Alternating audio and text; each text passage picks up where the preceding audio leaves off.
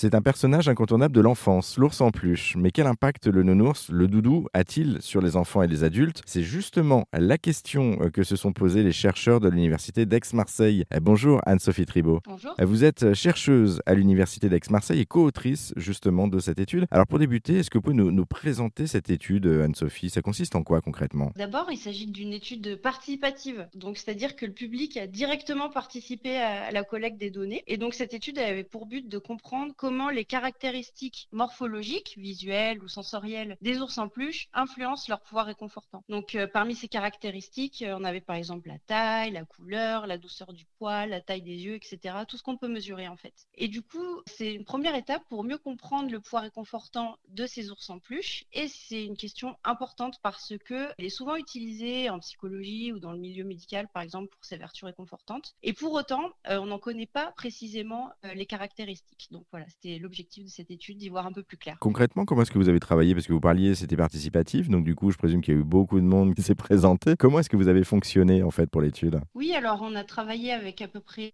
900 personnes. Euh, l'expérience, s'est déroulée en 2019 pendant la Nuit des chercheurs. C'est un dispositif euh, européen de médiation scientifique euh, qui se déroule bah, au niveau national chaque année pendant une soirée en France. Et là, donc, dans 13 villes différentes, on a proposé aux gens de venir avec leur ours en peluche et de réaliser un protocole précis. Donc, d'abord, les comme je disais, ils ont été euh, mesurés sous toutes les coutures. Ensuite, chacun a été photographié. On a demandé aussi aux gens d'évaluer les caractéristiques euh, sensorielles de leurs ours. Donc, est-ce qu'il est agréable à regarder, à toucher, à sentir Et enfin, là, c'était le, plus rigolo, on leur a demandé d'évaluer le pouvoir réconfortant. Donc ça, ça s'est fait en binôme. Donc euh, les personnes évaluaient d'abord le pouvoir réconfortant de leur propre ours en peluche et ensuite de celui de quelqu'un d'autre. Comme ça, on pouvait un petit peu comparer les résultats entre les ours évalués soit par leur propriétaire ou soit par quelqu'un d'autre de plus objectif, entre guillemets, et de mesurer justement l'impact du lien émotionnel sur le pouvoir réconfortant. Parce qu'on on le rappelle, on n'est pas objectif quand c'est notre propre sans plus, donc c'est bien de le faire traiter par quelqu'un d'autre aussi, Il faut voir si on a le, même ressenti du coup. Pourquoi est-ce que vous avez euh, développé, euh, je dis vous en termes de, collégial, hein, parce que vous êtes plusieurs euh, justement sur cette mhm. étude, pourquoi est-ce que vous avez développé une étude sur les nounours en particulier? En fait, vous l'expliquez donc pour, pour vérifier donc le, pouvoir réconfortant de ces nounours, mais, mais pourquoi les, les ours en peluche? Alors pour plusieurs raisons. Donc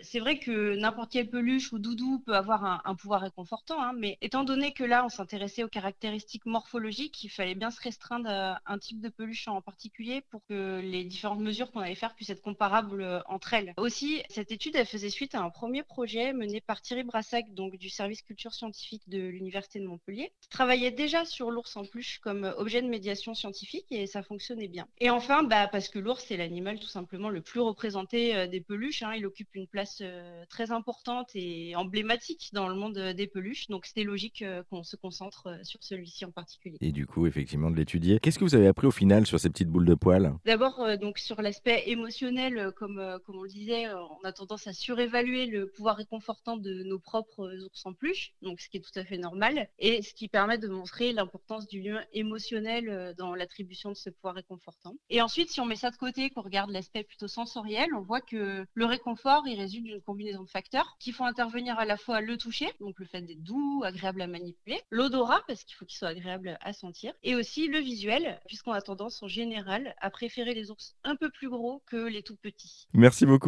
Anne-Sophie Tribault pour euh, cette explication, pour cette découverte hein, de, cette étude sur le pouvoir réconfortant des ours en peluche. Si vous souhaitez en savoir plus, vous qui nous écoutez sur l'étude en question, et puis euh, sur euh, les petites boules de poils justement, eh bien on vous a mis tous les liens en ligne sur notre site internet erzen.fr.